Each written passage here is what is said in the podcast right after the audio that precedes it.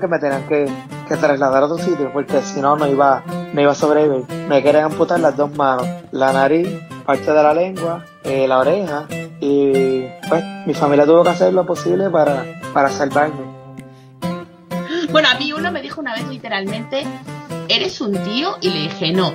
Pues entonces si tienes todos los dientes me vales. Oh, wow. y si no los tienes mejor porque las mamadas son mejores. Bienvenidos al podcast Cucubano número 281. Esta semana vamos a continuar con la segunda parte del episodio que comenzó la semana pasada. Así que si no has escuchado el episodio de la semana pasada, date una vuelta por allá para que escuches el episodio y puedas saber de qué estamos hablando. Eh, el 14 de febrero, el día de San Valentín, yo hice un Zoom con la gente de Patreon y con la gente del grupo de Telegram y hablamos casi tres horas. Yo planifiqué que fuese para una hora y media y terminamos hablando tres horas, así que yo pensaba poner esto como un episodio. Y bueno, decidí ponerlo aquí en dos partes porque iba a quedar demasiado largo. Así que esta es la segunda parte de esa conversación que tuvimos allá en el Zoom. Que como siempre se puso buenísimo al final porque el Chapín hizo una pregunta sobre el estatus de Puerto Rico y sobre la preferencia de nosotros de si Puerto Rico fuese Estado o independencia. Y bueno, eh, ahí pues obviamente todos quisimos hablar sobre el asunto pero eso es casi casi llegando al final, así que no, no se pierdan esa conversación que está bien interesante. Hubo par gente que se fueron de la conversación antes de que llegáramos allá y después estaban arrepentidos porque no escucharon qué fue lo que habíamos hablado sobre eso. Pero bueno, mientras tanto, lo que le quería decir es que eh, me pueden conseguir en Patreon, patreon.com slash Manolo Matos. Ahí no solamente tienen Cucubano, sino que también tienen los podcasts de polifonía adelantados y además estoy poniendo historias adicionales y todo lo demás y vamos a seguir haciendo estos Zooms. Así que si quieren ser parte de estos, de estos hangouts que vamos a hacer en Zoom, pues bueno, tienen que estar allá en, en, el, en el grupo de Patreon. Y realmente es la única cosa que le tenía que decir en el día de hoy. No hay nada más eh, así como que muy importante. No quiero hablar demasiado porque nos queda un montón de la, de la conversación que tuvimos ahí en Zoom, así que no quiero tomar mucho tiempo para eso. Así que nada, vamos allá, vamos a escuchar qué fue lo que pasó ese día. Hablando de, de, de, de personas invitadas pasadas, he tenido el descaro de escribirle al Invader otra vez. La escribiste al Invader, pero la escribiste con un, con un seudónimo, porque si con el mismo nombre no, le escribí, con, le escribí con otro, con otro, con otro de Facebook que tengo ahí, a ver qué es la que. Está como las mujeres tóxicas que tienen dos Facebook, uno para, para espiar al marido y uno para. Oye, pues no sean macharranos, los hombres también lo hacen, Manolo. no,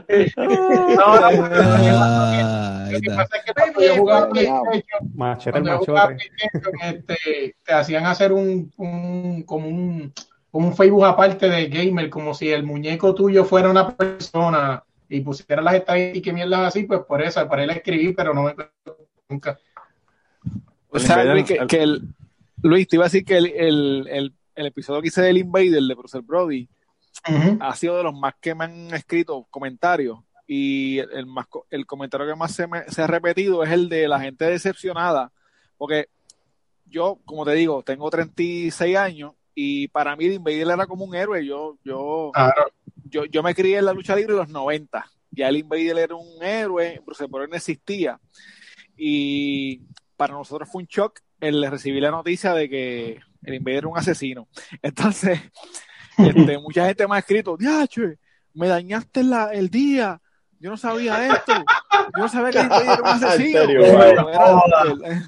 so, a, ahí me lo contó mi abuelo, pero me lo contó de una manera bien como que, ah, sí, el, una vez el Invader apuñaló a un tipo, pero yo no sabía de la historia. Sí, así, y, y al detalle, pues mucha gente que no sabía el caso, no vieron la, el documental de Vice, pues me ha escrito como que para decirme eso, que, que se sienten un poquito defraudados y que están como que, espérate, pero no sé qué, qué, pensar porque a mí me gusta el Invader, pero a la misma vez sé que es un asesino y están como que ese, en ese conflicto.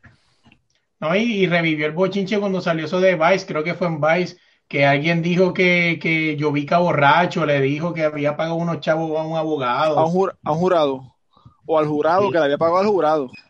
Sí. Eso... eso... es un buen tema, eso es un buen tema porque yo, yo creo que hay que separar la, trayectoria deportiva de lo que él hizo como persona. Este, por ejemplo, yo, yo admiro muchos músicos eh, que yo no coincido con, con, las cosas que hacen fuera de la música, pero sigo admirándolos como músicos. ¿Te gusta Bill eh, Cosby? Fíjate, nunca me ha, nunca me ha gustado Bill Cosby.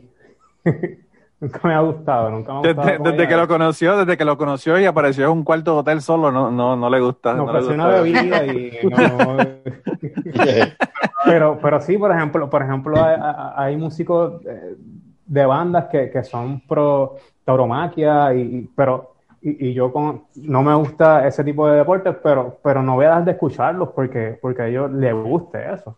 O porque hayan hecho en su vida personal, hayan vamos a decir, como hayan matado a alguien, eh, no voy a dejar de escuchar la música porque una cosa es lo artístico, la música, lo que hicieron, versus como persona.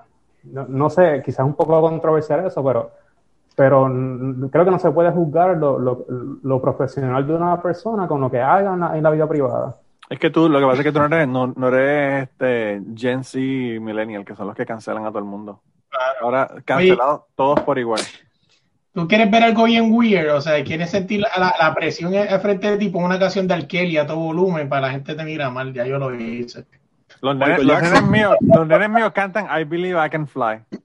Y yo digo, deja que tú cumplas unos añitos y yo te voy a hacer un cuento, yo te voy a hacer una historia. cuando tengas 14 años me avisas. Sí, yo te voy a hacer una historia de este tipo que, que te vas a caer de culo. Como Igual que Michael Jackson que Jorge está en el waiting room. Sí, ahí, ahí, lo vi, lo, puse, pero no sé por qué no lo ahora. Ahora, explíquenme qué pasó con R. Kelly. Oh my God. Tienes que ir a, tienes que ir a Netflix, tienes que ir a Netflix y ver el documental. Giancarlo siempre está perdido, él piensa que yo estoy igual de perdida que él. Cuando ustedes estaban hablando del Invader, él cogió el celular de él y buscó el Safari quién era el Invader y me lo chequeó como si yo fuera. yo no sé quién se cree que yo Oye, Ceci, Ceci, perdóname, yo soy Team Ceci. Yo soy Team Ceci, pero el tipo te está ayudando, coño. Pero es que. Pero es que ya sabe quién es él. Exacto. No, pero no sabía Más Es más, es fanática de la lucha. Es más, yo me lo corto. Yo me lo corto yo me lo corto que, que ella sabe quién es R. Kelly y Jan no sabe quién es R. Kelly. Yo sé quién es R. Kelly, pero el caso no sé. El caso, no, el caso. Córtate. No sabes, coño. Te jodiste, Manolo.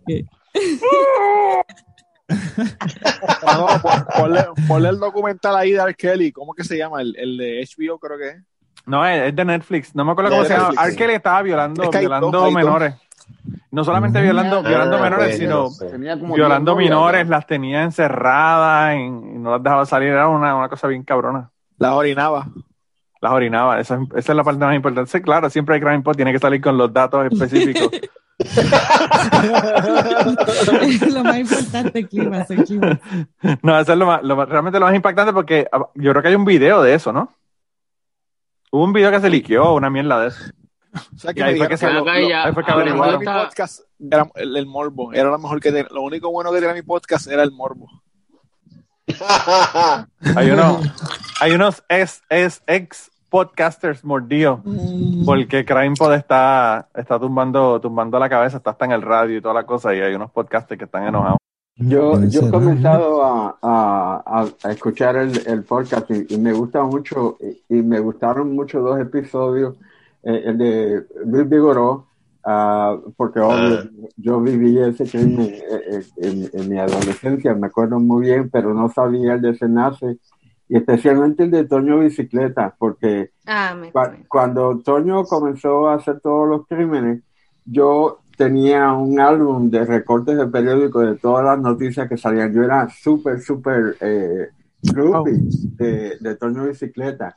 Y yo no sabía nada de la segunda parte de lo que pasó con Toño Bicicleta. Para mí que cuando yo me fui de Puerto Rico en el 76 y para mí que lo habían metido en la cárcel y que él se había podrido de la cárcel, toda esa segunda parte de lo que, el montón de cosas que hizo después, me enteré en, tu podcast. Y me wow. tanto de que yo no tengo los clips. Los cortes. Ah, María. porque cuando yo vine para acá los perdí, pero, pero sí, eso estuvo súper, súper interesante. Otro, a otro que le dañaste la imagen de alguien que tenía de, un- de alguien de Puerto Rico. Decepcionando a Puerto Rico, ese es mi, ese es mi nuevo lema. No, no, me gusta mucho, me gusta mucho el, el podcast. Gracias. Mira, eh, el- cuando eh, esto es un chisme acá eh, cucubanístico. Cuando hicieron el juicio de Toño Bicicleta, eh, lo hicieron en, la, en el tribunal de Utuado. Y había un lío cabrón. Eh, La gente estaba todo al frente del tribunal, adentro. Eso fue un lío, pero que eh, no cabía la gente en la, en la carretera. Es la carretera 111, que es una de las carreteras principales en Utuado. Y estaba eh, Luis, Luis Guardiola y Carlos Ochoteco. y estaban los dos. Diablo. Y estaban los dos tratando de conseguir, de, de conseguir eh, la primicia de quién era el primero que iba a, a- a conseguir lo que iba a decir, la verdad, la que, la que estaba con Toño Bicicleta, que supuestamente la tenía secuestrada o no la tenía secuestrada, cuáles eran las de... O sea que el- en esa época te, te ponían un micrófono en la cara y te empezaban a hacer preguntas para ver qué, para ver qué sacaban, ¿verdad? Y entonces, eh, Carlos Ochoteco se le, se le se le metió al frente a Luis Guardiola. Y Luis Guardiola dijo, pato cabrón. en, la- en el ¿De tribunal, en el tribunal, en el tribunal. Mira, yo nunca me enteré de eso. Y eso, Wow. obviamente nadie se enteró, solamente las personas que estaban allí viendo el, viendo el revolú y toda la pendejada, pero, pero yo te pato cabrón. y yo creo que Carlos Ochoteco no es gay, ¿verdad? Sí, No. Ah, sí. Sí. Lo que se ve no se eso. pregunta. Pues yo no sabía, yo no sabía si era- en ese momento yo no sabía si era gay, pero parece que Luis Guardiola sabía algo o lo, o lo invitó para el carro y le, le- le- le agarró la, la pierna o algo, no sé qué pasó ahí, pero eh, en un momento dado, este, pues le dijo, Manolo, le, le dijo a- eso. A los ochotecas, a los ochotecas solo tienes que verlo. Eso se ve. No sé, no sé, no sé yo, pero ¿será que mi gaydar no funciona con, con chileno? ¿Él es de Chile? ¿Dónde carajo es que es él? No, de aquí. No. El que es De. Chile es Carlos Weber. Ah, Carlos. Weber, verdad, verdad, otro que lo está confundiendo. Pues claro, entonces ahora, ahora entiendo. Carlos Ochoteco ya sí, sí, es verdad es gay. Estaba pensando en Carlos Weber. Estaba Te puedo en enviar una foto de Ochoteco por ahí, no sé. No, no, no, es, que hace tiempo, es que hace tiempo que no estoy en Puerto Rico, ya yo no conozco a la gente. Yo me quedé cuando todavía estaba, eh, cuando todavía estaba la hermana de Wilkins. ¿Quién es ese?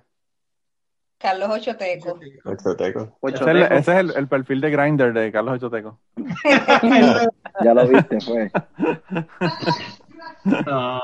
No, no, de Crime Pot. Yo escuché el episodio de, del muchacho que estaba comprando en la panadería con, con la pistola debajo del sobaco. Y, y me gustó porque ese tiempo era mucho antes de que yo naciera. Yo nací en el 93 y escuché en Crime Pot que era antes del 93 o Eso fue en el, el 98, yo creo. Ah, pues el 98. 97, pues, está- 98, si no me, si no me equivoco. Pero estaba pues yo me chiquito. acuerdo que era bien chiquito y, y la ima- el video se regó bien brutal que yo lo, yo lo llegué a ver eh, estando chiquito. Sabes que ese, ese, ese fue, ese episodio fue bien difícil hacerlo porque yo no tenía, no hay información. Si tú buscas información de Landy en internet, donde sea, no, no hay nada. Y yo lo que hice fue, porque yo quería hacer ese caso, porque ese caso, mi papá me enseñó ese video y a lo mejor cuando yo era chiquito, Y yo escuchaba el audio, yo escuchaba el audio del podcast y en mi mente eh, viendo el video. Pues mira, mira cómo lo hice. Fue para impresionante veas. para mí. Y fue, fue una cosa como improvisada. Yo, yo vine y dije, no tengo información, no tengo nada. Déjame coger. Yo lo que hice fue que cogí el video frame by frame y mientras estaba viendo el video, yo estaba escribiendo todo lo que estaba pasando y el dialecto y, lo, el diálogo de lo que yo podía escuchar que decían las, las cajeras y, y demás.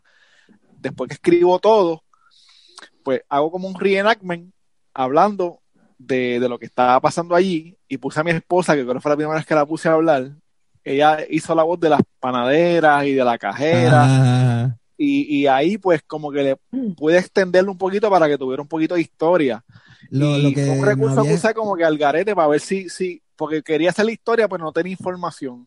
lo que no me había dado cuenta es cuando tú recalcas los policías gimiendo por la vida, este, que nunca me percaté cuando era chiquito. Hablando de, hablando de los detalles, hablando de los detalles que pone CrimePod. Eh, yo nunca me di cuenta y, y sí se escuchaban los guardias. Sí, hay, hay, un gemido al final que, que bien, es bien tenebroso, ¿verdad? Este, porque eh, dicen, yo he escuchado noticias que decía que el guardia le decía no me mate, qué sé yo, que tengo hijos. Realmente yo no pude distinguir eso, pero alguien reportó en algún momento que él lo que le dijo fue no me mate que yo tengo hijos antes de que él los asesinara. Pero eso yo no lo pude, yo no pude detectarlo. Y eso es la, la hora de que se pone todo tenebroso aquí en este, en este Zoom. No, yo veo, yo veo, yo veo al hombre. San Valentín a CrimePod. Yo veo, a, yo veo a... Cambiemos el tema. Yo veo a Armando eh, de, de CrimePod y lo que pienso es en la maestra de historia diciendo, este cabrón no se pudo ap aprender que en el 1492 Cristóbal Colón llegó a, a, Puerto Rico, pero se acuerda que el fucking crimen de los dos policías fue en el 98. Ajá. Así es. Lo que, lo, que es, lo que es que un tema a uno le interese, ¿verdad? Sí. Mira, y, y, entonces la señora Paredes nos va a contar sobre la primera experiencia. sí, por favor, sí. Bueno, Lo gracioso hasta, es que alguien aquí ya sabe. Alguien, es, alguien aquí ya sabe. ¿Así? ¿Ah, eh, no fue. No, no, no, no, nada que ver con eso. Estoy viendo, estoy viendo las caras, estoy viendo las caras a ver quién. quién. Sí, yo, yo, yo, Estoy viendo el, el, el non-verbal communication. Chapín no, o sea, o sea, o sea, que sabe qué pasó, pero claro, no, no, fue claro. con esa persona. ah, ya no, no, no. Lo, la pregunta, lo, lo, que yo estoy celoso porque se supone que tú lo contaras en Cucubano, no en otro sitio. ah, es que no, no, no. Ese, esa, esa, ese cuento vale chavo, vale chavo.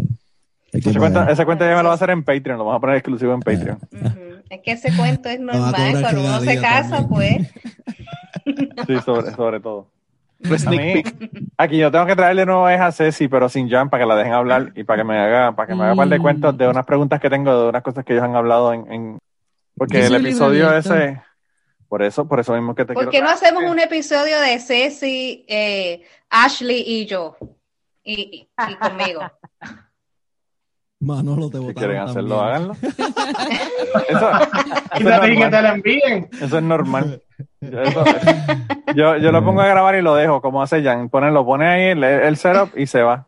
Y después viene y le dice, no, eso, mira, eso, eso fue un embuste. Tienes que decirle también que yo le di el regalo, pero yo lo iba a comprar. Lo que pasa es que no pude comprarlo. No me dio tiempo para comprar el regalo.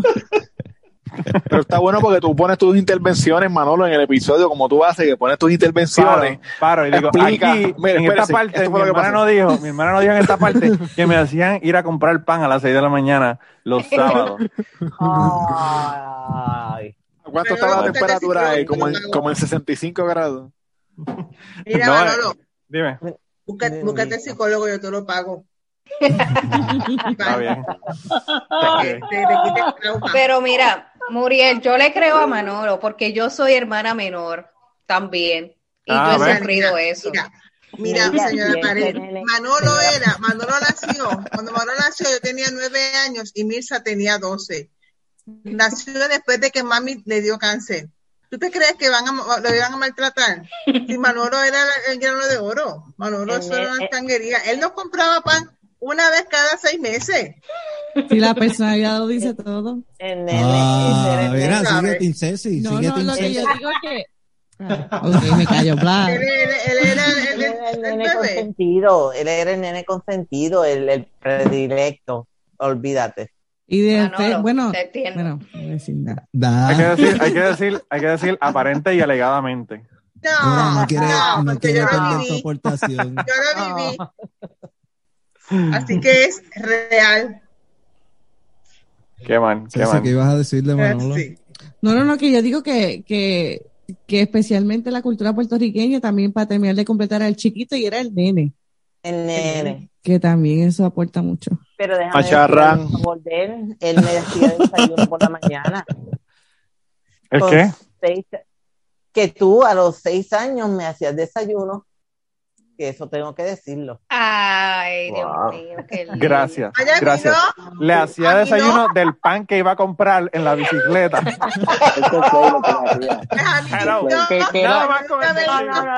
Por eso es- por ¿qué era eso es. desayuno? ¿Qué el desayuno? ¿Echarle mantequilla al pan? El ¿O bowl, había Rainbow, un. No, oye, oye, Vamos a hacerle, vamos a hacerle una, vamos a hacerle, espérate, vamos a hacerle una, una pregunta al criminólogo. No dicen que cuando uno está en un, en un banquillo de los acusados, uno lo que tiene que decir es sí o no, porque si habla demasiado se incrimina. Eso acaba de ser mi hermana. Gracias. No, porque I yo no my case. el desayuno. No, no, no. El desayuno eran tus famosos bacon. Y me decía cuánto. No, los bacon. ¿Cuánto te vas a comer? Uno, dos o tres. Y yo, Manolo, echa tocinetas ahí. No, no, no. Echa como, echa una libra, echa como una libra. Ahí. No, no, porque yo me voy a comer cinco. Tú dime cuántas quieres. Y yo, ah, pues dame cinco también. Pero ese era a las siete de la mañana, no me dejaba dormir.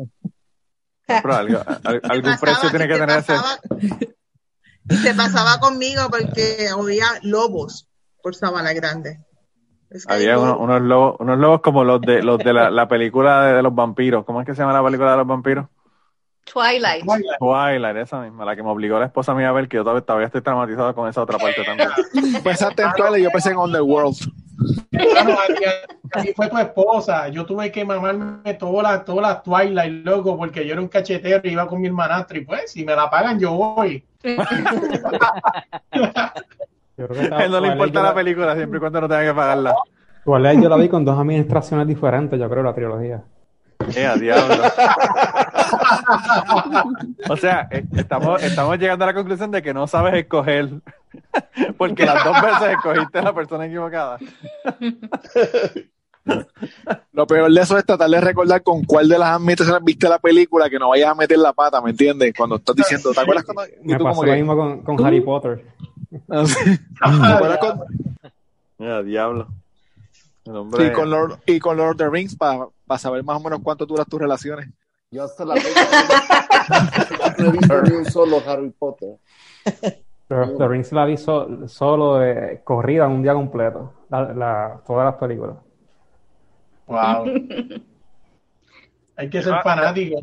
Yo, yo me pasé como, como seis días para poder ver una porque me, me dormía cada como 25, 30 minutos. Sacrílego. Y como son tan largas. Y como son Manolo tan vi- Yo largas. la bien Man- guapa. Manolo no ha visto Eh, Godfather. diablo, guapa. Guapas de estreno. La vi en de español. estreno por guapa. La vi Lo con acento español. que- La vi con acento español. Sí, Y, y Lo el título se llamaba Llevarán claro. el anillo. Sí, sí. ¿Qué pasó? La que vio- La que vio viendo- señora era con Steven Seagal. Mi favorito. El remake, el remake.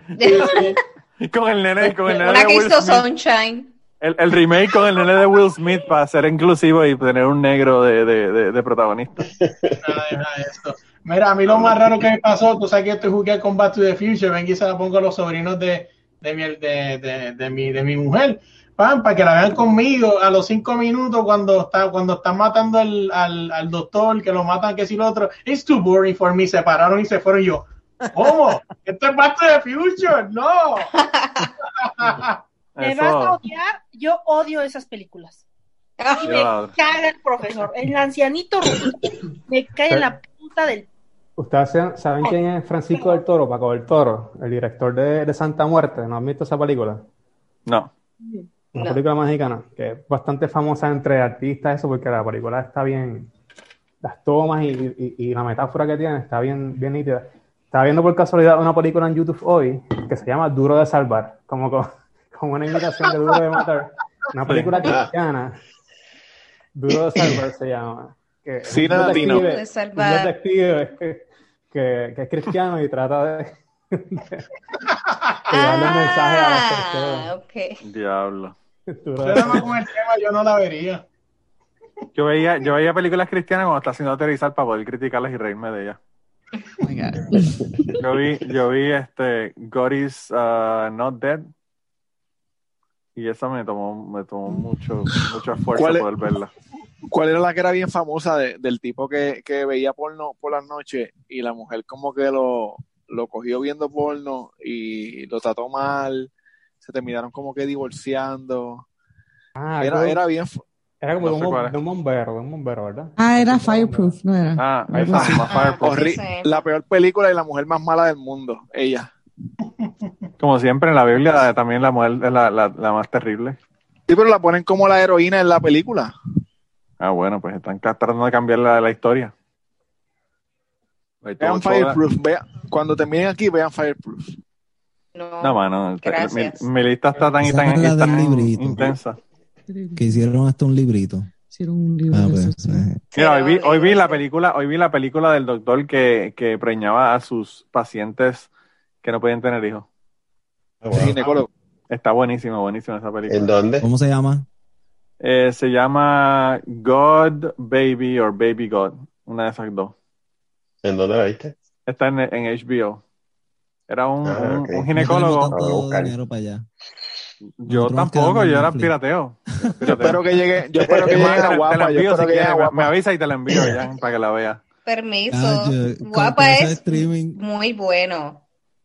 Guapa, América, guapa América. Ah, chacho, No. con esto de streaming tienes que tener como 100 pesos de la cuenta mensual. Antes, antes uno pagaba 100 HBO, pesos de cable Netflix. y ahora paga 100 pesos a 12.99 cada vez. Sí. O sea, que esa es una de las cosas que nos pusimos a hacer en la oficina la semana pasada, como que más o menos a tirar un cálculo de que hoy día, como sigan las cosas, va a ser más barato tener cable otra vez que los streamers. Sí, bien cabrón. Ya lo Courageous también es otra película, de verdad, que, que, que está, que está bien cabrona de Cristiana. No, pero esa, esa del doctor, lo que pasó fue que el, el doctor tenía una clínica en Las Vegas y Mm. todos sus compañeros ginecólogos no, no daban pie con bola con la fertilidad y era porque, claro, pero no estaban preñándolas ellos a, la- a las clientas. y todas las mujeres iban donde el, donde el tipo. Y, y bueno, el tipo, no les voy a dar más spoiler porque, pues, tú sabes, un, un 23andMe hizo que descubrieran el tipo de que estaba de que estaba este preñando mujeres y, y fueron montones, ni siquiera saben cuántas fueron, piensan que fueron miles. Si, si ustedes tienen algo oculto en sus vidas, no bajen 23andMe, no bajen nada de eso de, de Ancestry, nada de eso, porque va a salir en algún momento y, y se van a fastidiar. Llame Chávez. por la Si ustedes tienen algo oculto en su vida, cuéntenlo ahorita. Ahorita es el momento de contar. Un, un Que Manolo profesor, coja. Claro, imagínate. tengo un profesor que nos hizo una historia de cómo él, él- él, por un, creo que fue 23 no, por, por el otro, eh, no recuerdo cuál Ancestry. es, Ancestry, descubrió que el papá no era el papá y que tenía una hermana y encontró a la hermana, se puso a investigar y encontró a la hermana en Puerto Rico, la María Hermana. Y era novia de él. El papá, no, era vecina de él, en Río Grande. Wow. Fíjate, yo les voy, a- les voy a contar algo que, que me enteré hace poco, no voy a decir qué familia mío es, pero pues, obviamente supone, este, estoy violando el código, pues supone que no cuenta historias de terceros, pero me parece bien interesante, porque me enteré hace poco un familiar que, que parece reducir que después de tantos años quizá a lo mejor no sea ni, ni hijo, o sea, de la, de la familia de nosotros. O sea, que, que yo escuché como que me lo contaron acá que, que se está regando por la familia, que esa persona quizá la encontraron hasta en un basurero, mano. Y es algo bien weird. Tú imaginas que tú te enteres después de tantos años que tu país y tu mundo se murió, que tú no eres parte de esa familia, debe estar cabrón. No, que te encontraron un basurero y tú dices, con razón, ahora entiendo yo mi vida. Pero eso me decía Misa. Esa que me encontraba. Hablando, hablando de traumas infantiles, mi hermana, ese es el trauma de mi hermana. Que Mirza le decía que ella era recogida. Mira, Muriel, te pagó el psicólogo. Sí, no, pero ella me decía eso, me yo tenía, no, ya, ya no le importa, pero este, ella me tenía un trauma cuando chiquita. Mi mamá le tenía que enseñar fotos de ella preñada con Mirza para que ella supiera que era. Y yo, no, yo le creía, y yo no le creía, yo le decía que era que se ponía una, una, una almohada Almohada. para sacarme las fotos. Y me enseñaba que la familia de necesita terapia. nacimiento y yo decía no, pero cuando Oh, La familia Mata necesita terapia amplia, Chapín, bastante Amplia. terapia necesitamos. Eh, pero ya que hay que ver, hay que ver cuál es la terapia que Mirza necesita. Muriel, ¿cuál tú crees que es la terapia que Mirza necesita? no, no, yo no me voy a meter en esas aguas, papá. Métete tú. Métete tú a nadar en esas aguas, yo no. ¿Cómo Uh, lidiar empezó con a mis dos nevar. hermanos? ¿Cómo lidiar con mis dos hermanos? Diga eso, mañana también acaba de nevar. Empezó a nevar aquí. ¿eh? Aquí ya empezó a nevar ahora y creo que acaba mañana como a las 4 de la tarde. Así que... Pero vuelvo a recalcarte, acuérdate que estoy en Texas. No, no, eso está cabrón. En Texas está cabrón. By the way, esa es la segunda, ¿no? Porque ustedes ya tuvieron una nevada. Eh, sí, la segunda, la, la de hace par de, como tres semanas atrás, estuvo heavy. Fueron como nueve pulgadas que cayeron. Vas a tener que mudarte para California de nuevo con, con, Antonio, porque de verdad que eh, eh, Texas como que te está decepcionando con, la, con el clima. No, yo no tengo problema. Ah, bueno, yo pensé que a ti no te gustaba. No, me sí, muchacho, yo prefiero el frío mil veces al calor. por una de esas, por una nevada de esas de 15, el pico para allá arriba de, de pulgada, nunca he tenido una. Sí, hasta que te tocó una pala. La pala y a decir mierda, eh. que, la mujer, que la mujer le diga, mira, aquí te, te compré una pala, mira qué bonita. No está cabrón. Es así como la T67 y sacar un carro de ahí está jodo, imagínate para allá arriba. 9, pero tú no, pero tú, allá no, allá no cae nieve como, como en otros lugares. Nah, aquí lo que Virginia, por lo menos Virginia en general es un estado bien raro porque está pues, cerca de Nueva York, que cae una nevada bien fea. Pero aquí, mientras en Filadelfia también está cayendo nevada bien fea, aquí a veces está hasta de, de, playa, loco. Qué cosa más rara. Sí. Yo hubiese pensado que caía nieve ya. Aquí lo más, lo más que ha caído en lo que yo llevo aquí, que son siete años, una, una, y es la tormenta más fuerte que ha pasado aquí en los últimos años, fueron como siete pulgadas, mano. Diablo. Y no lo que tienes que hacer es venirte para acá el mes de eh, febrero y ya. Quemando. Te de la nieve. Sí, sí. Pero 7 pulgadas son, son bastantes. Sí, sí, pero comparado para eso, eso le dijo ya, eso le dijo Jan al Ceci también. 7 pulgadas son bastantes. y Ceci le dijo, tú no, tú no sabes las nevadas que yo he visto en mi vida, hermano. yo he estado, yo he estado hasta la rodilla, hasta la rodilla en nieve. Sí, yo, tengo suerte que Ceci no ha visto. Esa es la suerte que tiene él. Sí. Hey, Jan, ¿ves por qué yo mando a la Cocos a dormir temprano? De Manolo. No, sí, e, era, era decir hola y adiós. Quédate, Ceci. Mira, lo que pasa, lo que pasa, Chapín, lo que pasa, Chapín, es que en, en, Puerto Rico hay una, una ley no escrita que dice que cuando uno se va en las lenguas de los demás queda, así que ella no quiere irse antes de que se vaya el resto de gente. Ella cuando, cuando yo Sí, es que ella en se deshace. Cuando yo aprieta el end, ahí es que ella se puede ir a, a seguir estudiando y eso. Porque, yo soy muy bueno. Yo soy muy bueno. No había hablado de Ceci. Es verdad. Son testigos todos los que están aquí. ya con la historia, aunque con la historia del regalo se puso todo en, en contras mío, pero ahí vamos. Ahí vamos. Ya, ya no puede ser tan malo porque Ceci lo aguanta. O sea, algo, algo tiene que tener. No son siete pulgadas. Cuéntanos, Ceci. ¿Por qué acá en Estados Unidos sola? Yo creo que es, no sé. Que juego con Lego. ya. Pues. Ya lo que pasa es que, que tiene tremendo micrófono. Como él es podcastero, tiene tremendo micrófono. ¿Tú crees? Ceci le dice, Ceci le dice, Ceci le dice de cariño al micrófono el sure. Mira, préstame, préstame el sure hoy, que voy a, a, grabar un podcast. Eh.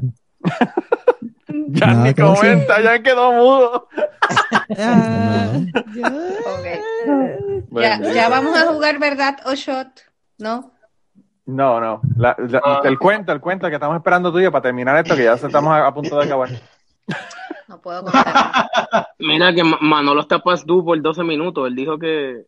Estoy esperando el cuento de la señora. Estoy, esperando el cuento de la señora. La señora Pared me va a hacer el cuento ahora por Telegram, a mí solamente, aparte. ya, ya, me puse celoso, se lo contó alguien más que no soy yo y ya estoy, ya estoy, ya estoy molesto un poco por eso. No es que se lo conté. Lo adivino. Esa, iba a decir yo, que, que si no se lo contó. Si no se lo contó y no lo vivió con ella. Bueno, sí, lo conté, pero eso fue hace años. Es psíquico, es psíquico, tiene una bola, una bola mágica. Le leyó la bola. Next. te voy a salvar este, el de Crime Pot. ¿Cómo es que se llama? Se me olvida el Armando. Armando. Lo de Antonia Martínez. Okay. Sí, Antonia Martínez se llama Antonia, tu nombre es una historia, que es como la canción que tiene el topo. Y lo escribió Irán Sánchez Martínez. Eso es, él es un ex juez. Mira, pero eso, eso lo puso ahí, eh, Antonio lo enseñó en el, el, el, libro. Después me mandan ah, el... sí, ¿dónde está Antonio? Mira ahí. Mira ahí. Yo como que he visto ese libro. Por eso digo que yo creo que él fue el que tuvo este plan de contingencia, Antonio, creo que fue él. De, seguro, sí. Yo tengo algo con ellos ahora que está interesante, pero no, no puedo dar spoilers. Mira, ah, viene bueno, viene bueno. El juez conocía a Antonia. Eh, él, él, conocía a Antonia y a su hermana y habían, habían vivido juntos en, en el mismo hospedaje pero después él se mudó a otro hospedaje, pero ella vivía en ese hospedaje donde la mataron a Antonia. Y esto fue en el 72, yo era chamaquito cuando, cuando pasó esto en la, universidad. No, y yo, yo, para serles honesto, yo cuando, yo soy bien fanático de las películas y de las series, y antes de yo ver, de hacer el podcast, yo siempre decía, yo veía muchas series latinoamericanas, de México, de España, y de, diferentes países, de, Perú, etcétera. Y yo pensaba que, nosotros en Puerto Rico no estábamos haciendo suficiente cine o, o series con las historias que pasaron en Puerto Rico. Y yo decía, contra, pero aquí han pasado historias interesantes que quizás, por ejemplo, yo veía películas de Argentina donde se hablaba de los de los de las personas que secuestraban el gobierno en esa época de los años 70, 80 por allá en Argentina, lo que pasaba en Chile. Y yo decía, en Puerto Rico han pasado cosas similares, pero parece que a nosotros como que nos borran eso de la memoria o, de la historia, no nos dicen qué es lo que está pasando. No te lo tienen que borrar porque nunca te lo dicen. No, no, no, por eso, pero que yo te digo, la, ignorancia, la ignorancia con la que yo me crié de todo eso, pues yo lo que estoy es descubriendo, descubriendo cosas. O sea, en mi ignorancia, descubriendo cosas que me sorprenden. Y, yo dije, contra, deberíamos hacer, porque a veces las películas que hacemos siempre son las mismas películas, tratando de imitar a Fajan de Furio, y hacemos La Fiebre y cosas así.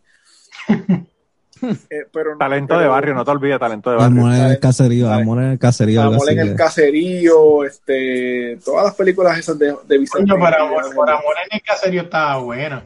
O sea, para lo poquito que tenían de producción, Mira, no, no le hagan caso, no le hagan caso a Luis, que le gusta, que a Luis le gusta Cristian Castro, no le hagan caso. ¿qué pasa con Cristian Castro? Oye, la señora no quiere hablar de su, de su cuenta, pero que no le toquen a Cristian Castro. Oye, si supiera que estuve, oye, si supiera que estuve así de ir a verlo y pasó lo de la pandemia, iba a ser en marzo, iba a ser un concierto en Puerto Rico, yo estaba ahí en primera fila, loco. O sea, que tú saliste bien con la pandemia. Sí, creo que la pandemia me hizo un favor, quizás. podrá sol. Ok. Así azul. Cuando, cuando lleguen a Arjona, yo me voy. hey, hey, vamos, vamos. Mira que a Fernando le gusta. Arjona, Arjona, Arjona es el papá, deja eso. Hey. Mira que, que, hoy, hoy, Chente, hoy, hoy Chente entrevistó a Servando y Florentino. ¿Qué? Mira, mira, mira. ¿Están vivos? Murió ella. Yo, me, yo, yo escucho. Van a hacer un concierto. Mira, en buste de verdad, yo me voy. Y la señora, me y la señora voy. aquí en Zoom de Cucubano en vez de estar en el, en el concierto virtual de Servando y Florentino. Yo tenía Ok. las primeras este, bien quemados. Ya lo, yo imitaba hasta el acepto. Miren, yo me levanté eh, eh, hoy con una canción de Servando y Florentino. Estuve todo el día como Diablo. que... Diablo. ¿Y De qué que- te llevó, a, ¿qué te vergüenza. llevó a eso en tu vida? Que, a que tú te levantaras con una canción. No sé, yo tengo problemas. Hablando de traumas La- infantiles, la- ¿cuál es tu trauma Pero- infantil, eh, señora, que te levantas con Servando y Florentino?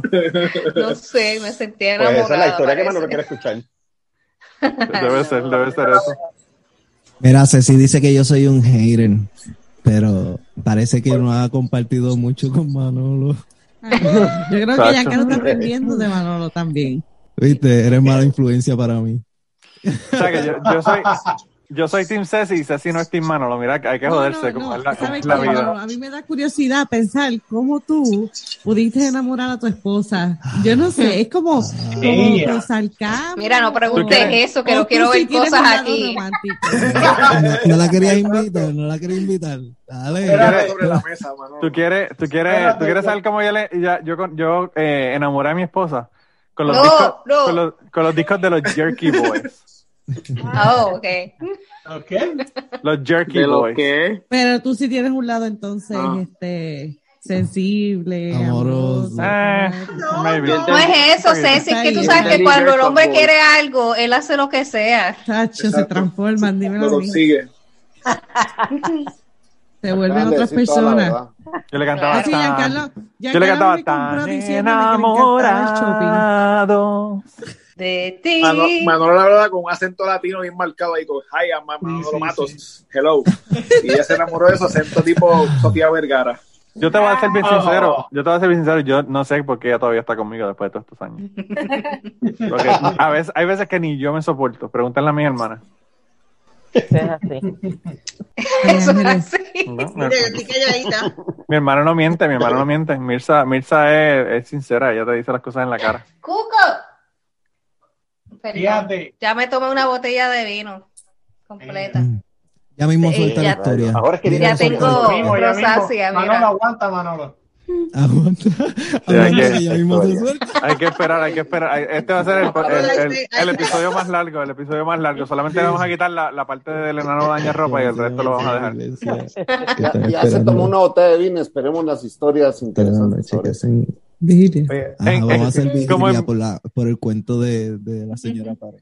Mira, como en, como en 20, 25 minutos va a estar como contando historias de, de, de, de- de cuando fue enterrada la abuela.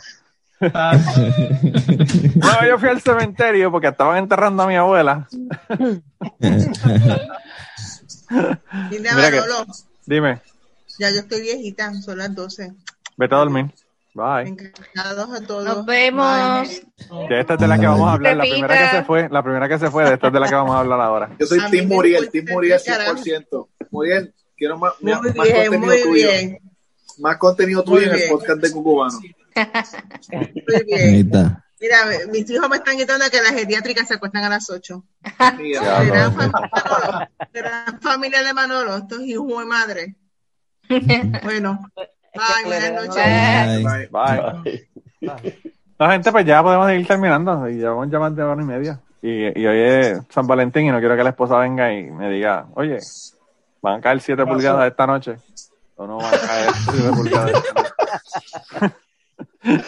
hum- humble bragging. Y yo le digo, yo no sé, yo tengo como 3, yo creo que han caído por ahí 3, 2 y media.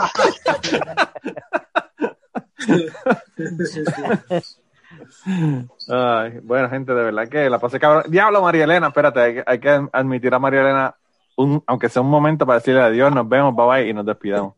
Esto va para algo. no, escúchate, Adiós. escúchate, escúchate ahora.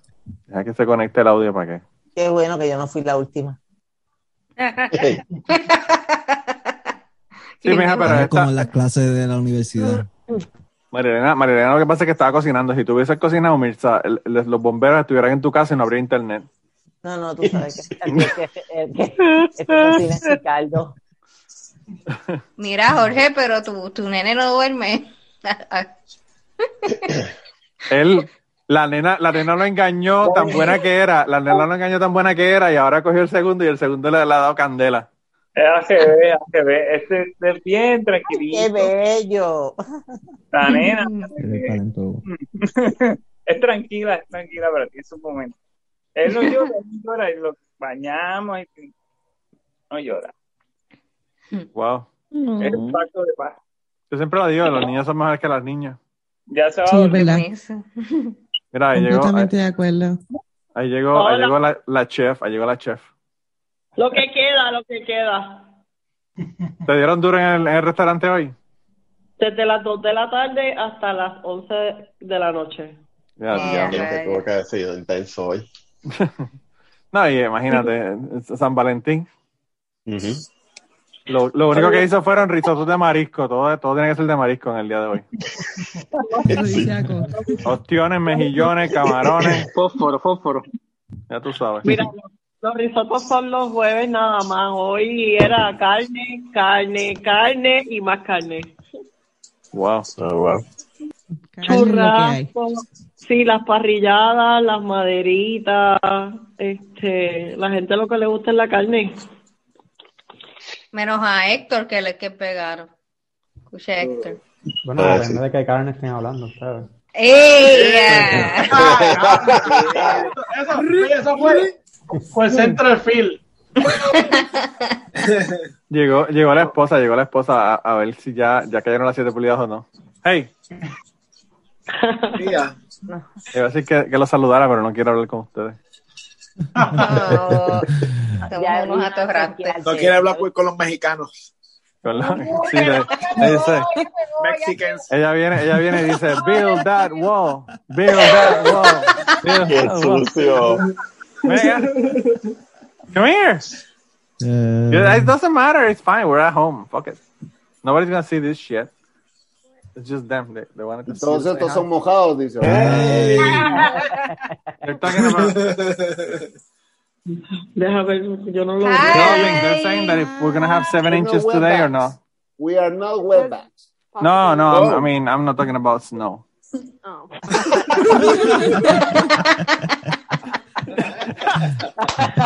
¿Ustedes, ustedes escucharon lo que dijo? Lo- lo- el último comentario. Como se ve. No. Me dijo, you wish it was seven. Yo le dije que son más que dos, tres y medio por ahí. Como dos. Como dos. Se resuelve, se resuelve, Manolo. Está ya, está- se está, eh, ella este, está disfrutando el chiste que hizo. Se lo está Es buena, gozando. es buena invitada para trapitos. sucios. Sucias. Somos un- el- el problema es que ya no habla inglés, pero si no podíamos hacer un, un double date y le metíamos, le metíamos a la Ya pendeja. le mete, ya le mete. Yo, Ah, bueno, pues mira. me sale matado, me sale matado. Eso no importa. A todos nosotros nos sale Miguel matado. Miguel Cotto. Como, como Vázquez en el condominio. Yes, yes, I want to be raped by a horse. Cuando, bueno. empiezan a hablar rápido, yo, yes, yes, yes, y después le pregunto a otro latino que, que haya entendido. ¿eh? ¿Qué es lo que dijo? Mira, ahí Tienes está. que son, sonreír y hacer que sí con la cabeza. Ya, con eso Es que eso es lo que hace. Yo, yo hago como que me están haciendo un chiste. Lo, lo más weird es cuando tú haces esa expresión y el tipo está esperando una contestación Ah, de ti. exacto. Ah, yes or no, y acá la yes, yes, yes. Grave, grave, grave. Lo que, lo, que me Wow. está- lo que me molesta a mí un poco es que si un, si un americano viene a Puerto Rico, nosotros hacemos todo lo posible por hablarle inglés y, y- y buscamos la manera de hablarle inglés como sea. Pero cuando vamos a Estados Unidos, tenemos que hablar inglés también. Y es como que... que Pero eso, eso lo hacen ellos en todos lados, porque los gringos van a Francia y, y- y pretenden que franceses hablen en, inglés. sé. ¿Tú sabes por qué? ¿Tú sabes lo que yo hago por joder? Lo que tú dijiste ahorita, tú dijiste naranja china. Cuando hablaste ahorita, de, de- por alguna razón dijiste naranja y china. Sí, porque está hecho Yo cuando, yo cuando salgo de, de-. Pero yo cuando salgo de Puerto Rico, yo no digo naranja nunca, nunca digo naranja, donde quiera que esté. Yo fui a España a- a- hace dos años y le dije, dame un jugo de China a la, a la, a la que- y, y ella se quedó como que, what? Y hasta que le enseñaré el, el panel ¿no? de naranja, ah, naranja, sí, sí, naranja, por favor. Porque es por joder nada más, pero Ca- Cada, día tienes menos posibilidades de hacer eso porque mientras más se, se expanda el reggaetón, más la gente va a saber cuál es la jerga. Bueno, pero no, no Pregúntale a, a Catástrofe, que es fanática de reggaetón. Claro, claro. Catástrofe ya sabe, ya sabe hasta abajo, la hasta abajo. Es de las mías. de, la- de las que... Ella es profesora del perreo. Nada que ver. Herrera. Imagínate, imagínate que se despide, se despide en polifonía papá Piojito, imagínate si es boricua. Ella dice, ella, ella dice, ¿por qué hablaron tanto de los insectos en, en- en la música de reggaetón? Los bichos que Escucha, lo mismo. Sí, sí. Sí, no, no, no. Pero uno aprende cosas, aprende cosas. Termina hablando del putipuerco en la escuela y es como que. Los estudiantes, los estudiantes se ponen a cantarle 20 uñas y, y mientras, mientras Catástrofe perrea en el patio. Estamos, exportando, habla de- estamos de- exportando cosas buenas, Manolo, cultura. Sí, sí. Claro. Ella habla de, de, de fricho y de frulo y todo eso. Claro. Y de la calocha. Frulo sin H. De la calor Catástrofe, y el catástrofe, llega y, y catástrofe llega y dice, ay, eh, yo no puedo darle clases hoy a ustedes porque tengo calocha. Nunca la ocha. Pero. Pero, pero fíjate, algo ¿qué bien weird.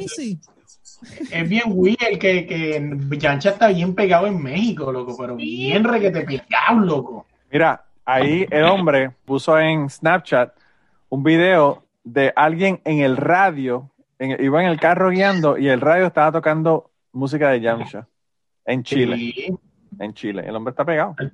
el tipo está bien pegado. Eso es O sea, prueba de que, de que cuando uno exporta cafrería, en todos lados lo quieren, aunque no tenga una casa disquera.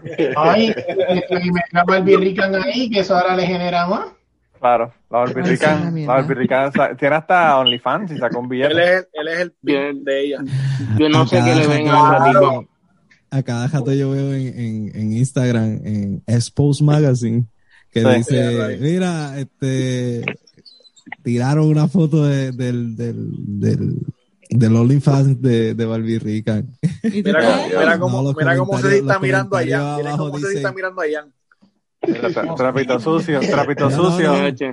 Y, y los comentarios pegados y dicen, ni entren, es una mierda, como que... Pero si, ¿para qué va a ser un OnlyFans si en Instagram lo tiene todo? Ajá, y no, eh, prácticamente las mismas fotos que pone Instagram es lo que pone en OnlyFans. Ay, Ya, ¿tú ya te no hablas? hables, ya no hables más, ya no ¿Y hables más. cómo tú sabes? Porque Ya no hables en los comentarios lo dicen. Bueno, gente, de verdad que eh, gracias por haber participado en el podcast cucubano. Vamos a dejarlo en este momento porque yo no quiero que causar un divorcio. Exacto. No, pero, te te digo es eso, o sea, ella, ella hizo, ella hizo un montón de billetes y es el morbo, o sea, porque es como yo te digo, es como aquí también en, en mi página de Facebook, yo tengo muchas, muchas personas con las que yo me crié y todo eso, y están sacando billetes, no obviamente 100 mil pesos como Barbie, pero estás sacando unos 5 mil y 10 mil y es el morbo, porque acuérdate, tú estás acostumbrado a verle fotos sexy, que si lo otro, y de momento la tipa te pone un preview de ella en cuatro, sin tanque y sin nada, tú lo vas a pagar aunque sea una vez. Luis No, habla- le habla la voz de la experiencia. Exacto, te iba a decir yo, Luis, te acabas de tirar al medio y te está grabado esta vez. No, no, no, no, fíjate, fíjate, fíjate, no, no, pero, pero que te digo es lo mismo que pasó en Barbie Rica, la primera vez la tipa se metió en 100 mil pesos, fue esos 100 mil pendejos que cogió de pendejo, pero al final del día, ella, ya- ella cogió 100 mil pesos, está en su El cuenta. problema, el problema de la Barbie Rican es que se le olvidó que de esos 100 mil pesos tiene que pagar taxes.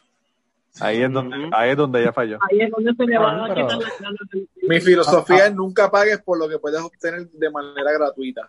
Hablando de, capitalizar, de capita- capitalizarlo. Oye, si su eh, pareja, si su Armando- pareja dice que va a hacer un OnlyFans y va a ganar dinero extra, 100 mil dólares a- a- al mes, ¿qué hacen ustedes? Fíjate, ¿no? Yo, yo no tengo con, yo no tengo con qué. Ah, ah, están gagueando. Gracias a Dios no me hace ¿Qué? falta. Mejor le digo que abra un Patreon para que se vea fina. Así Mira, mismo. bizcocho, ábrete un Patreon, Verdad, ese eh. nombre y ¡boom, bitch! Nos hacemos lo, ricos. eh, está brutal que el OnlyFans ahora es como que todo el mundo Claro. dice, si me hago un OnlyFans para el podcast, piensan que eh, eh, eso. OnlyFans está ya etiquetado para sexo. O sea, Ah. que no Lo que pasa es que la- la mayor parte de la gente que entró, Pero que ahora cualquiera que tenga un OnlyFans está garantizado que tiene que desnudar. Sí, lo que pasa es que eh, era para todos, como Patreon.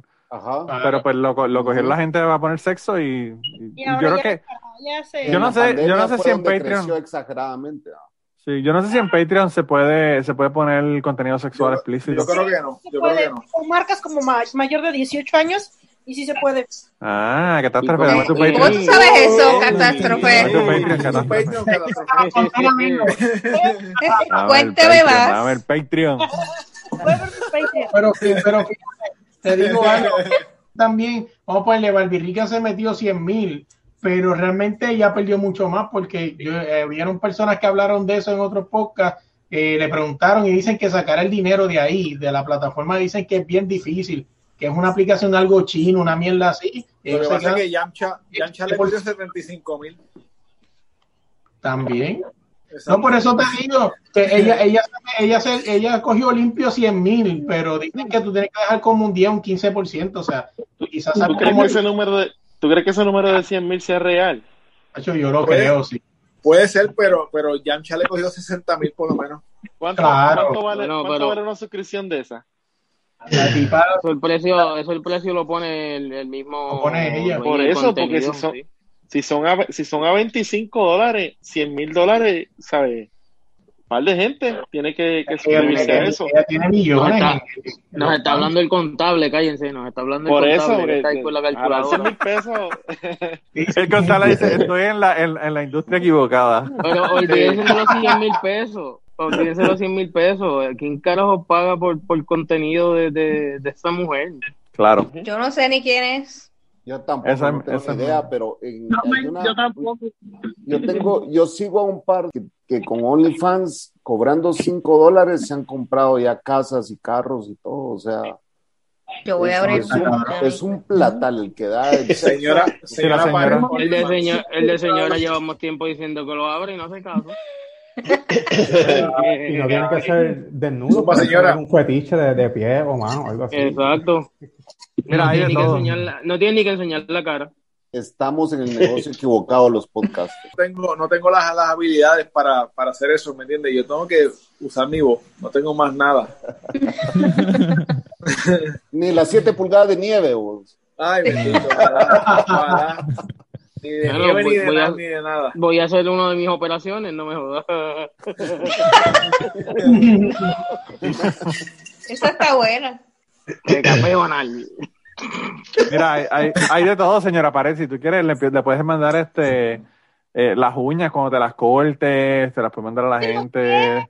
Dicen O- o- Mira, ¿cómo fue? ¿Cuál era? Orín, ¿Cuál era en una, en una bolsa plástica Ziploc. Hay, hay un mil formas de sacar claro. El, el que hubo de una Siempre- youtuber que la tipa vendió el agua, El agua. y se bañó, qué sé yo qué carajo. Sí, Una ese- youtuber. Sí. Exacto, Sí, sí.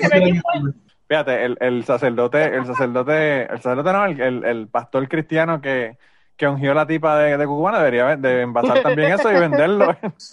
El cebo, el cebo. Sí, no, qué dárselo- asco, Dios mío. no dárselo a la Es- es gente que a mí me da un asco escuchar esa intro. Na- ca- Cada vez que él dice cebo, yo lo, le doy skip porque no Es puedo con esa es palabra. El mental picture, el mental picture. Mira, Mira, Ese fue, ese Ya fue lo el primer cambiaron, ya. episodio que yo escuché de intro. Eh, este, Ah. Esteban tiene una habilidad de, de hablar tan brutal que Sí. O sea, todo lo que él dice para para mí Esteban es una de las personas que, que más habilidades tiene para hablar. La manera en que él habla y la manera en que cuenta la historia está tan brutal que uno se queda pegado. Y esa parte del cebo eso es como que de verdad que Manolo tenía que ponerlo en el intro porque no había otra forma.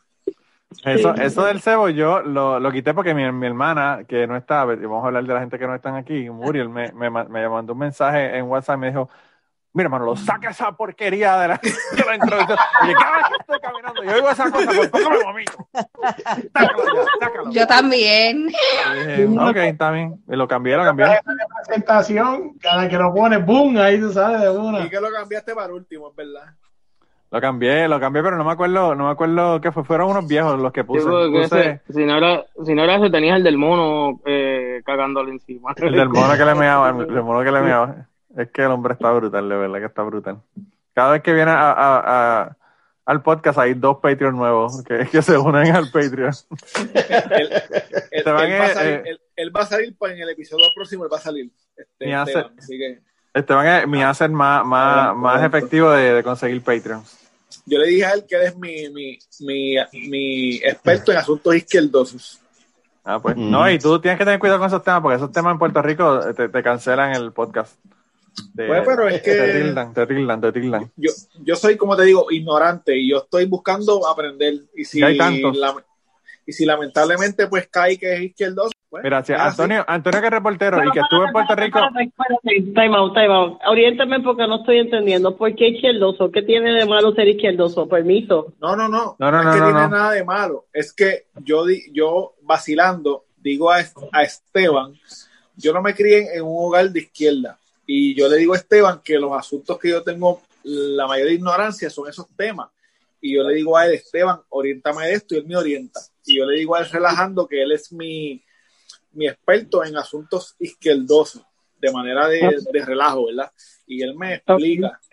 Entonces, pues, el caso de que estoy trabajando ahora, pues él, él va a hablarme de lo que significa las carpetas o el carpeteo que el gobierno hacía con los ciudadanos que eran de que eran independentistas mayormente los que hacían las carpetas. Mira, El tengo- gobierno- Pero la razón, la razón por la que... ¿Qué, Ah, son pues las carpetas? Mi papá fue carpeteado, mi ab- acuérdate que mi abuelo fue la mano derecha de don Pedro Albizu Campos. Toda la familia de mi papá tiene carpetas de una manera o de otra. Ah, pues Y mi- las, carpetas, las carpetas son unos, unos files que hacía la policía de Puerto Rico a personas que estaban que eran eh, pro independencia en Puerto Rico.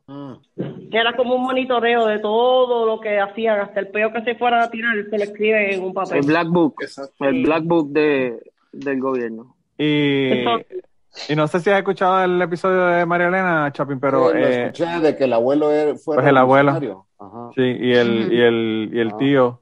Cuéntale, Mira, María Elena, la, la aclaración que te hizo tu papá cuando escuchó el podcast. Mira, cuando mi papá, cuando, cuando mi papá escuchó el podcast, me dijo, yo quiero que tú sepas que el atentado con, en la casa Blair era para secuestrar a Truman, no para matarlo. Porque eh, los revolucion los nacionalistas no son asesinos. De hecho, si cuando se dé la entrevista que, que le van a hacer a papi, este, él lo va a poner bien claro porque él, yo creo que se sintió hasta ofendido de que yo haya dicho eso. Y yo le digo, no papi, pero, o sea, esa no fue mi intención, tranquilo. Pero no, no, fue, un- fue un atentado a secuestrar a Truman como parte de, de todo lo que pasó el 30 de la octubre, pues la, lo que pasó el primero de noviembre fue, la fue todo el- el- de la misma línea. Para llamar la atención a la, a la independencia de, de Puerto Rico, ¿verdad? Para que, para que la gente preste atención. Pero, pero si tú vas y buscas la información, todos te dicen Sí. que era un atentado para, para asesinar al presidente. Esa, esa- esa fue la, esa fue la retórica que dijo las noticias en ese momento cuando ocurrió. Pues, pues que es que ellos no van a decir otra cosa, que no sea, van a tratar de que, de que se vea que los nacionalistas son unos asesinos, terroristas. o sea, ellos no van a, no, de ninguna manera. Bueno, e- ese, ese, ese evento del 30 de octubre, que no solamente fue en Jayuya, eso fue en muchos pueblos de Puerto Rico, pasaron diferentes cosas. Lo que pasa es que en Jayuya fue donde se hizo la bandera y se declaró la república por unas horas. ¿ok? Pero, pero ese evento no sé, ahora, después que salió el libro, mi papá fue a varias charlas en Coupéville que habló sobre, ¿verdad?, sobre lo que pasó y en algunas clases de la Universidad de Puerto Rico, pero en ningún otro lugar te hablan de lo que sucedió.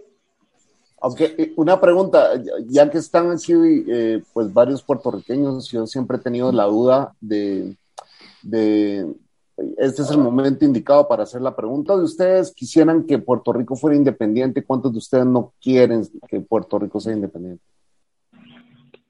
Bueno, No, yo puedo empezar contestando que yo pienso que Puerto Rico tiene la capacidad para hacerlo, pero el mantengo y la vagancia y la desinformación no va a ser, o sea, no lo, no lo vamos a lograr jamás. Exacto. Yo pienso lo mismo que Yo usted. pienso- sí, eso es lo, esa, esa es mi opinión, pero si nosotros pero ¿Cuántos, de, de todos los que están, eh, vayan uno por uno, es una pequeña encuesta? ¿Quién quiere que Puerto Rico sea independiente? Digan yo y, y hagamos nada más. Yo. Yo. Yo Pues también. yo no, porque yo soy hipster. Es, es Pero que, es que un tema, es un tema bien complicado, Chapín. Ajá. Honestamente, es un tema. Ahora mismo usted donde usted vive, usted sabe que su país es una república, pero nosotros no sabemos lo que somos actualmente. Estamos en un, en un En limbo, un limbo. en un limbo, eh, nosotros somos una colonia, eso es lo que una somos. colonia, somos una colonia de Estados Unidos y fuimos una colonia de España por mucho tiempo y estamos acostumbrados a vivir bajo, bajo una colonia y no sabemos otra cosa que no sea vivir bajo una colonia. Siendo independiente o, o Estado, este, si siguen con, lo- con el mismo gobierno, es la, el mismo Es la fracaso. misma mierda. Sí. Yo pienso, Desde Chapín, yo pienso que, que todo el mundo, todos los pueblos deberían tener la oportunidad de, de regirse por sí mismos y tener autonomía. Yo me encantaría que Puerto Rico fuera independiente, pero a mí me da lo mismo que los boricuas digan queremos ser un estado o que los boricuas digan queremos ser independientes, porque lo que, no lo que a mí me molesta es el estatus que tenemos en este momento, que es un limbo, y como ustedes dicen, sea, no tenemos derecho, no votamos por el presidente, pero nos mandan para la guerra, es como lo peor de todos los mundos, es lo que tenemos en este momento, así que o nos convertimos en Estados o nos hacemos independientes, pero algo tiene que, tenemos que hacer porque la manera que estamos funcionando en este momento no sirve. La economía está jodida, no tenemos realmente eh, la capacidad de decidir nada, a pesar de que nos dicen que podemos decidir, realmente no decidimos nada porque Yo el me Congreso... en el, en el ELA, hermano, lo vi en el ELA, disfrutando del ELA. No me dejan en el ELA. Te, te digo algo, weird, porque es que es, es como que somos y no somos, porque, o sea, somos en el sentido de somos un país porque podemos ir a una Olimpiada y nos representan como Puerto Rico, pero no somos porque no podemos tomar la decisión de que un barco de Francia venga a traernos algo porque tiene que pasar por la Marina Mercante o bla, bla, bla, y lo que sea, o sea. Oye, desde el punto de vista político, hay varias misconceptions. Por ejemplo, eso que dices de, del- de la María Mercante, sí, en Puerto Rico pueden entrar directamente, si vienen de Francia, pueden entrar en un barco. Lo que no puede hacer es descargar y salir para Estados Unidos o, o llegar a un salir para Puerto Rico directamente. Ahora, Puerto Rico, técnicamente Puerto Rico es un territorio de los Estados Unidos.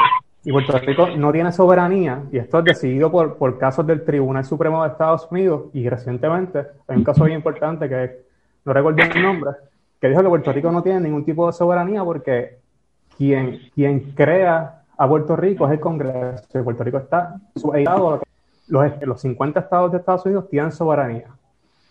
Eh, independiente de, de- de lo que es el gobierno federal. Puerto Rico no tiene esa soberanía, así que Puerto Rico Puerto Rico es básicamente lo que es un municipio de Florida para Florida. Es Puerto Rico para, para, el gobierno federal. Y el problema de Puerto Rico, según todos los casos que, se han resuelto eh, sobre la soberanía de Puerto Rico y todo eso, es que finalmente quien tiene la decisión de, de- de decir qué, va a pasar con Puerto Rico es el Congreso, más nadie. Así que, que es un problema que se tiene que resolver a nivel del Congreso eh, y, y todo lo que pasa con Puerto Rico son decisiones que tiene el Congreso finalmente. No, no, ni- ni- ahí no tiene que ver ni el presidente de Estados Unidos, ni los gobernadores de Puerto Rico, ni lo que votemos aquí en Puerto Rico, porque finalmente, de hecho, eh, los asuntos de Puerto Rico se ven en, en, en la, en la parte del Congreso que tiene que ver con recursos naturales. Los recursos naturales. Porque es un territorio, es un pedazo de tierra que está en el Caribe. Somos una finca, somos una finca. Exacto. Y, y- y realmente nada de lo que hacen los políticos en Puerto Rico, ni, ni, la- ni las elecciones, eh, van a resolver nada hasta que alguien en el Congreso diga, mira, esto se va a resolver de esta manera. Y, Eso va a pasar. y, y lo que dice Manolo, mira, si Puerto Rico decide que quiere ser Estado, eso sería chévere porque tendríamos una soberanía, la misma soberanía que tienen los Estados. Y si decidimos que vamos a ser independientes, tendríamos la soberanía de un país independiente. Ahora mismo, los Estados en Estados Unidos odian el gobierno federal. Y eso se ve ahora mismo con todos los casos que, que han surgido con, con las elecciones.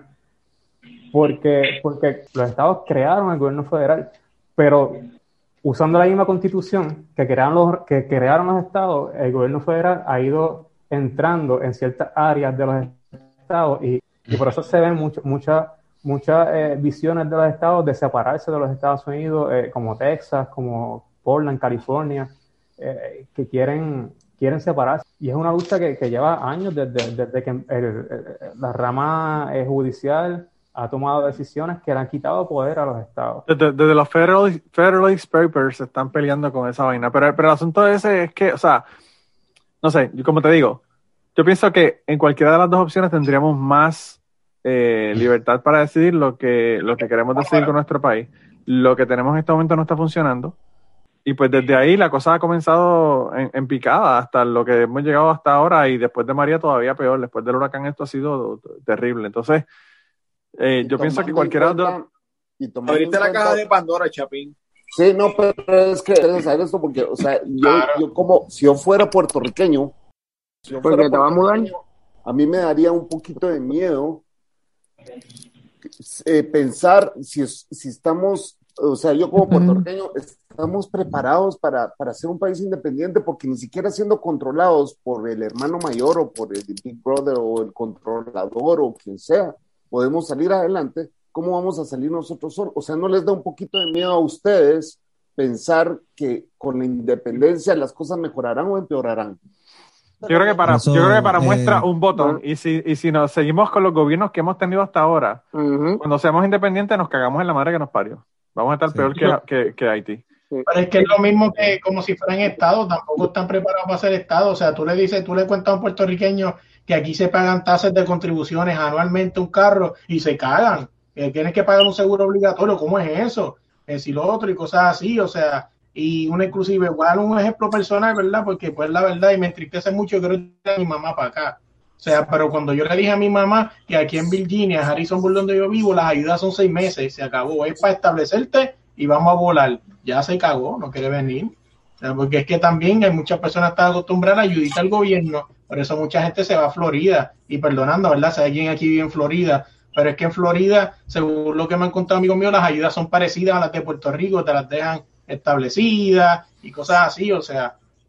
Entonces, Yo ¿cómo me quedo- ir para el frente siendo independiente si el puertorriqueño no quiere trabajar?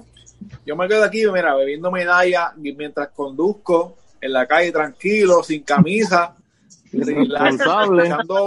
Sin paliar, sin paliar. calle, sin, sin nada de que preocuparme. Sin paliar mierda blanca. Con 7 pulgadas.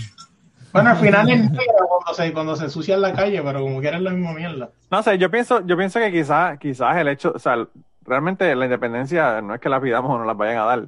Si, los si los gringos mañana el Congreso dice, ustedes son independientes, son independientes y no tenemos, hermano, pueden decir, le vamos a quitar la ciudadanía y no las quitan, porque eso no las dieron ellos y no las pueden quitar de la misma manera. Ahora, Claro. eh, ¿qué pasa? Yo pienso que quizás eso sea como que un reality check para la gente de Puerto Rico para decir, coño, tenemos que entonces echarle ganas ahora que somos independientes y empezar a trabajar. Pero hasta ahora, los gobiernos que nosotros hemos tenido en Puerto Rico, bueno, lo que han hecho es robar, robar y robar y robar. Y Claro. si eso es lo que van a hacer cuando seamos independientes, estamos jodidos. Pero eso es lo que hacemos todos en Latinoamérica, todos nuestros Claro. presidentes huevean, o sea, todos, o sea, esto va, y, y créeme que en Estados Unidos también va, o sea, no Ah, no, claro. no. Y en Puerto Rico, en Puerto Rico lados, robar, en es- Puerto Rico robar no era un problema cuando había dinero. El problema es que ahora no hay dinero para robar. Y sigue robando. O sea, el mejor ejemplo es ese, el tren urbano ese de Puerto Rico. Se supone que eso no iba a ser de aquí a la esquina y ya. Supuestamente creo que el proyecto completo iba a ser hasta Cagua, pero se robaron hasta los chavos a la cruz. ¿Y cómo carajo tú vas a hacer un tren? La cruz no tiene chavos, tiene clavos. También. Los clavos.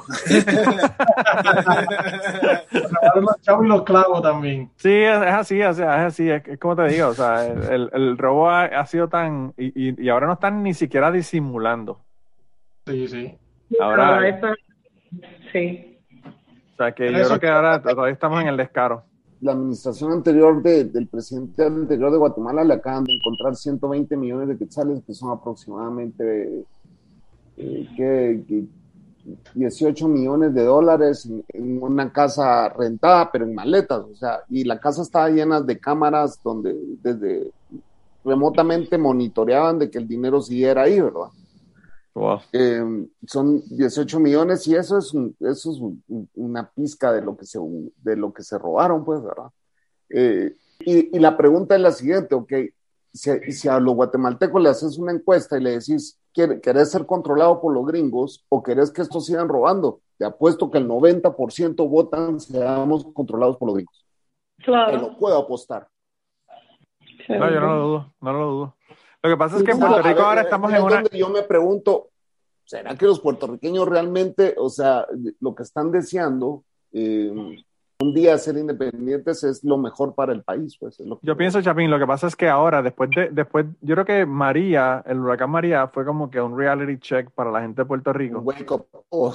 donde se dieron cuenta de que el gobierno no te va a mandar más dinero, el gobierno no te va a dar nada, te van a tirar papel toalla si quieres. That's it. Eso es lo que te van a tirar. Y entonces, eh, pues eh, ya la gente en Puerto Rico se están dando cuenta de que no pueden confiar ni en el gobierno local, imagínate en el gobierno federal. Entonces, si no hubiese sido por la gente, si no hubiese sido por la gente que dijo, vamos a conectar la electricidad en el pueblo de nosotros y nos olvidamos del resto de la gente, vamos a hacer el agua y conectar el agua del pueblo de nosotros, los vecinos ayudándose, limpiando las carreteras ellos mismos, no hubiesen salido adelante realmente. Entonces, pues hace falta como te digo, un reality check a ese nivel para que la gente de Puerto Rico diga, coño, tengo que amarrarme los pantalones y empezar a bregar con esta situación. Sí, es, es cada cual, cada cual tiene que, que, que salvarse a sí mismo. Eso es lo que hay. Claro. Es que también los puertorriqueños tenemos esta idea de que porque es Estados Unidos y porque todo lo que venga de Estados Unidos siempre es mejor. Y Oye, eso, yo- eso, eso. ¿Ustedes se acuerdan? los mismos latinos han hecho creer eso, porque cuando los latinos van de vacaciones a sus respectivos países, van que si con mucha ropa de marca, que si tengo chavos acá, que si, que si me va bien, puede que sí le vaya bien, pero no es, la realidad.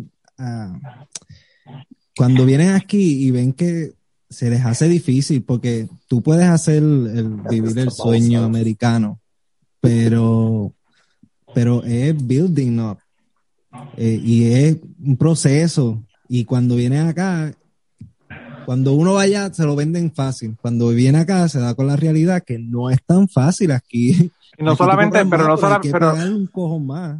pero, pero ya, o sea, lo que a mí me, lo que a mí me choca y lo que me jode de la cosa es que, como, como dice Luis, en Puerto Rico la gente vive del gobierno toda su vida. Caen en Virginia, le dan seis meses y a los seis meses se van a trabajar. Entonces, ¿por qué carajo no pueden hacer eso en Puerto Rico? ¿Entiendes? ¿Por qué carajo tú los papeles y la basura la tiras al piso en Puerto Rico y cuando vas a Disney World no te atreves a tirar un papel? Así ¿Qué? Es- o sea, eh, eh, ¿Cuál es la, la, Acá la hacen los pares hasta, acá hacen los pares hasta dentro del mall, hacen un pare. Ah, Allá ni allá guían por el parking. Oye, pero te digo algo, te digo algo, así como te digo, lo que está diciendo Jan es cierto. O sea, yo acá donde yo trabajo, yo trabajo soldando mofles, te gana bien el trabajo. Y yo, chamacos, que cuando van para sus países, el mes antes meten, no estoy mintiendo, hasta setenta y pico de horas. Y van allá, ya tú sabes, fuleteado, con la cuenta enseñando, y le digo, usted es un embustero, le digo. Usted no le haga eso a las personas, porque una persona va a querer venir a Estados Unidos y cuando venga a venir no se darle cuenta que no gana, que es mentira, que se mete, eh, que puede sacar 10 mil pesos para ir unas vacaciones. No es que no sea mentira, se puede hacer, pero no lo quieras vender como que esos 10 mil pesos tú los tienes en tu cuenta cuando te sacan los cojones, cuando te jodiste como un esclavo casi un mes trabajando 70 horas, o sea, eso está mal.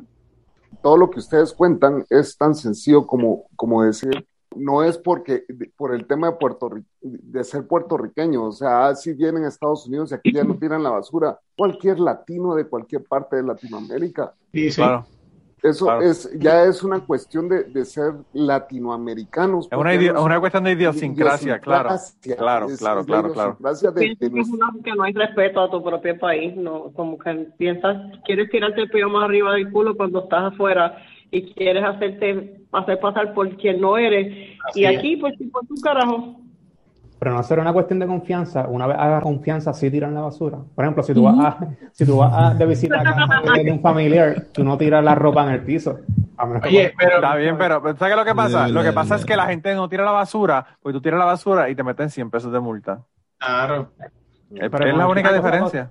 el tiempo se acostumbran y no le importa la multa y la tiran. Pero fíjate que-. Está bien, pero, pero mira en Puerto Rico, mira en. Puerto Rico, lo- los cinturones de seguridad en Puerto Rico hace 20 años nadie los usaba. Así es. ¿Y cómo aprendieron? A billetazos. Eso es así.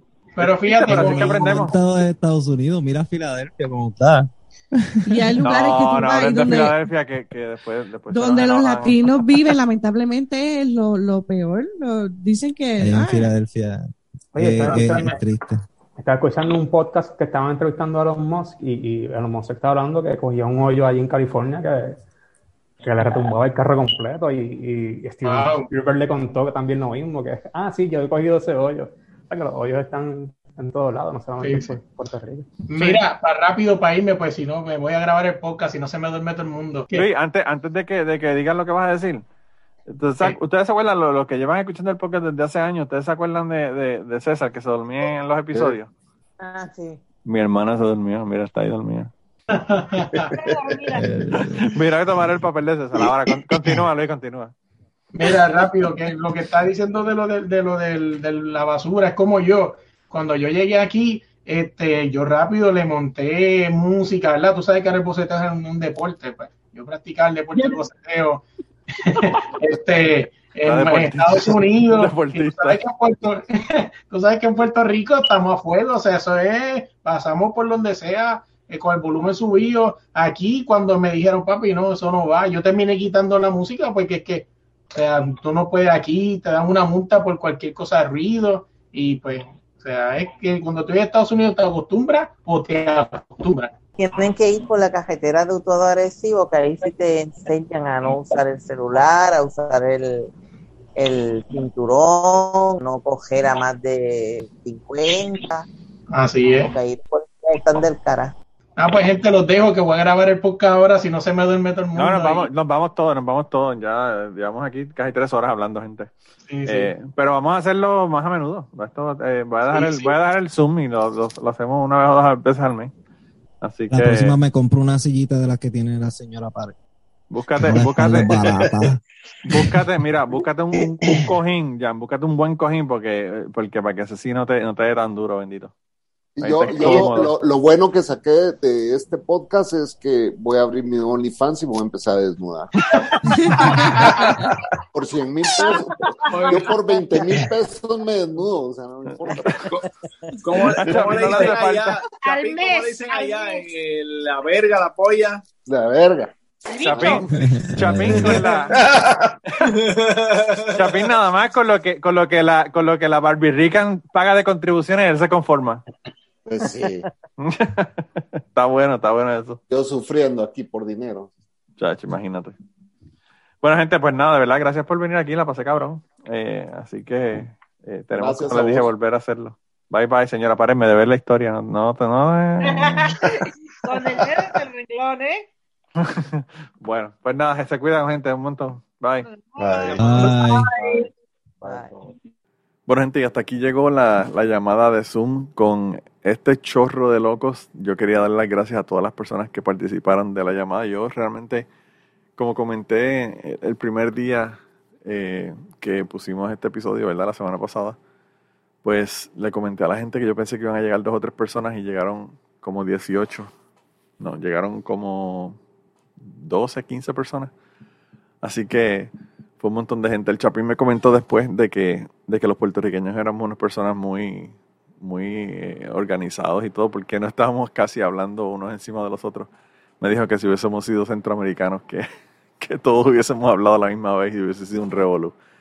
Pero bueno, eh, como les dije, gracias a la gente, a la gente que están allá y sobre todo a la gente que están apoyándome en Patreon, ¿verdad? Eh, que son las personas que realmente son los VIPs, los MVPs y a toda la gente que están compartiendo el podcast, hablándole a sus familiares, a sus amistades. Yo sé que ha llegado un montón de gente al podcast recientemente que, que me han comunicado que les ha gustado muchísimo el, episodio y algunos de ellos me han dicho que están escuchando todos los episodios, así que de verdad que hay gente brava ya para meterle a uno a 280 episodios hacia atrás. Hay que, hay que de verdad meterle heavy. Pero bueno, de verdad que gracias a todos los nuevos y a todos los viejos. Y nada, con eso los dejo esta semana. Acuérdense de, de que Raúl Arnaiz me hizo el logo.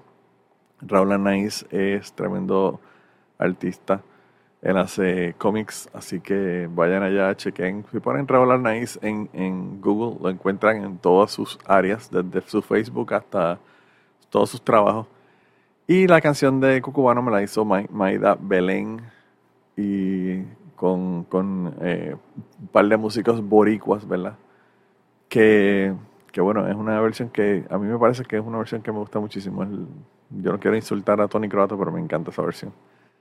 Eh, así que nada, con eso los dejo esta semana. Nos vemos la semana que viene. Cuídense un montón y espero que tengan una semana exitosa y que, bueno, la gente que están aquí en los Estados Unidos, que ya haya bajado la intensidad del frío y ya por lo menos eh, no estén tan arrepentidos de haberse mudado para la diáspora. Así que nada, un abrazo y se cuidan un montón.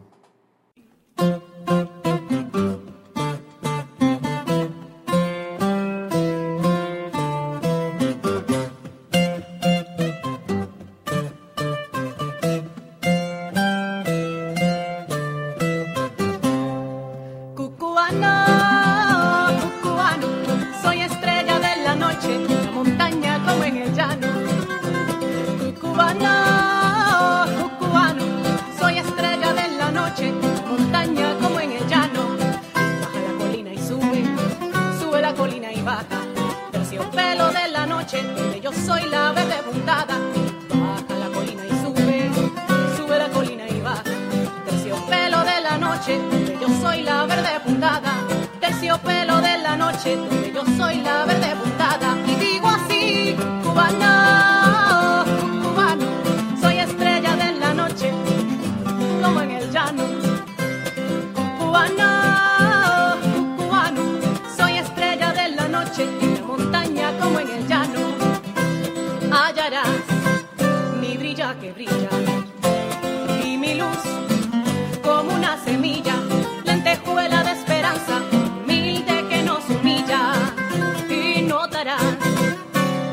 la noche.